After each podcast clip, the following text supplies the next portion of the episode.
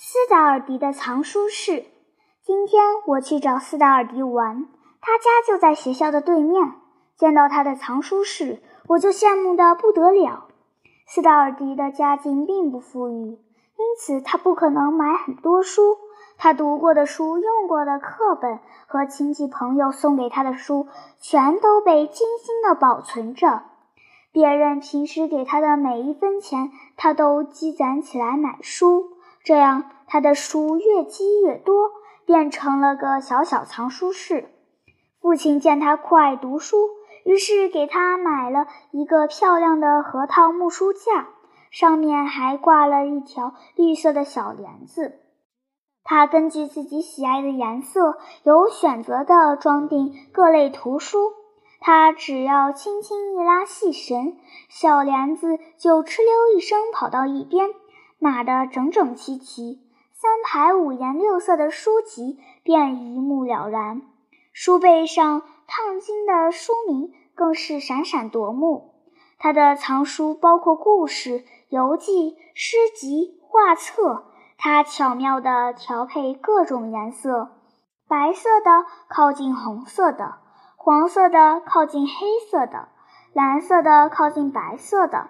从远处望去。格外好看，经常变换书的排列顺序是他的一大乐趣。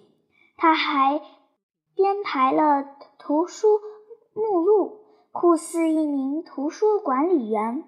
他总是围着书看来看去，弹去上面的灰尘，翻阅书页，检查一下装订有没有问题。你看他用那粗短的手指，小心翼翼地把书打开。在书页上吹来吹去，那样子是多么用心！由于他的精心管理，那些书完全跟新的一样，而我的书往往破旧的面目全非。他总是高高兴兴地把书整理干净后才放到书架上去，可过了一会儿又拿下来，左看右看一番，如获至宝。一个钟头的时间，除了书，他什么也没让我看。由于看书太多，他的眼睛已不太好使。我们玩性正浓时，他那跟他长得一模一样的父亲走过来，拍了两下他的后脑勺，用粗大的声音对我说：“喂，你看我家这个木头疙瘩怎么样？据我看，说不定他将来还会大有作为呢。”斯达尔迪半闭起眼睛，任凭父亲那粗糙的手掌轻盈抚摸。父亲抚摸他的样子，好似猎人抚弄他那粗壮高大的爱犬。不知什么缘故，我不敢跟斯达尔迪开玩笑。我真的不相信他仅仅比我大一岁。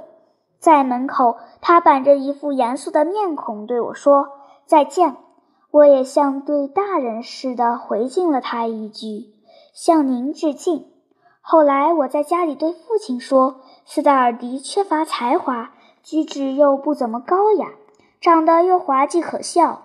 然而我觉得他可敬可亲，我始终解不开这个谜。”父亲回答说：“这是因为他有特殊的气质。”我接着说：“我跟他玩了个把钟头，他一直沉默寡言。”没给我看他的玩具，也没见他笑过一次，可是我却心甘情愿地跟他在一起。你说怪不怪？父亲又回答：“这是因为你钦佩他。”